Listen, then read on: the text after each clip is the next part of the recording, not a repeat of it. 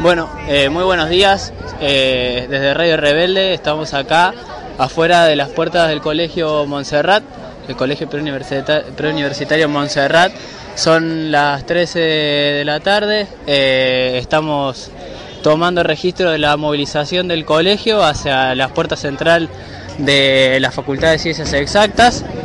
Y bueno, en breve estaremos eh, dialogando, charlando un poquito con Tomás Torres, un docente de un representante, digamos, del sindicato de docentes preuniversitarios que nos va a comentar un poco cuál es la situación de la lucha actualmente que se da en el marco de la jornada de lucha nacional de los docentes universitarios convocado por la Conado Histórica.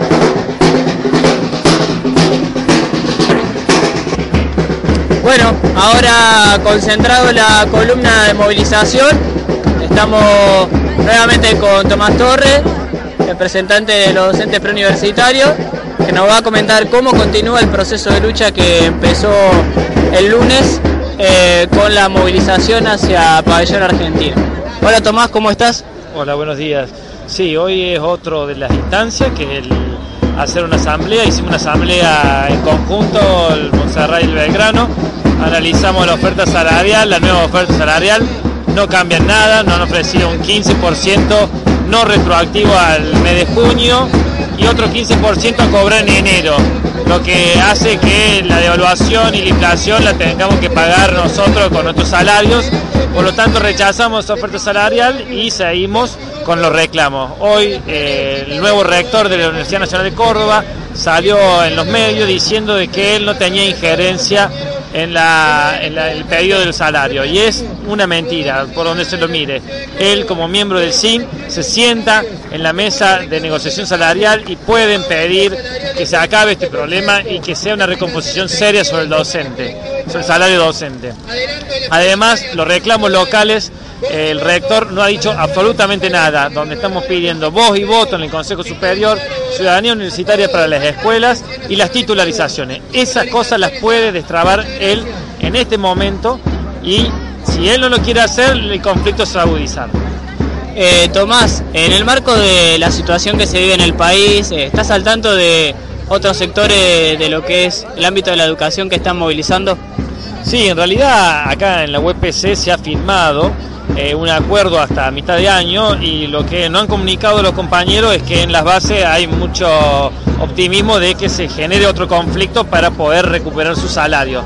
Es decir, que a nivel nacional, tanto como provincial y nacional, los docentes estamos en conflicto, los obreros están en conflicto, solamente algunos gremios han podido cerrar con buenas ofertas como han sido los bancarios, los aceiteros o la UOM, pero el resto de los compañeros estamos todavía esperando una recomposición salarial seria.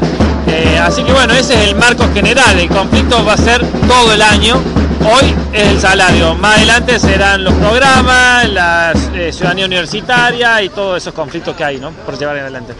¿Y qué propuesta tenemos esta semana para convocar a todos los sectores de la educación en lucha? El día viernes, el día viernes las centrales obreras han llamado un paro nacional. Hay una gran marcha en Buenos Aires y aquí en Córdoba la multisectorial ha llamado a las 11 de la mañana en Colón y General Paz para marchar hasta el Patio Olmos. Y bueno, nosotros llamamos a todos los docentes eh, universitarios y provinciales a marchar por el pedido de no al ajuste, no a los tarifazos y sí a una recomposición salarial y sí a la educación pública. Bueno Tomás, de Radio Rebelde queremos pedirte que dejes unas palabras finales, un mensaje final para toda la comunidad educativa. Sí, que en este barco eh, estamos todos los docentes y si no salimos todos a defender la universidad pública va a correr peligro. Por lo tanto, llamo a todos a participar, a movilizarse, a hablar con los alumnos, a hablar con el vecino y decir por qué estamos haciendo paro. Bueno, Tomás, muchas gracias. gracias a ustedes.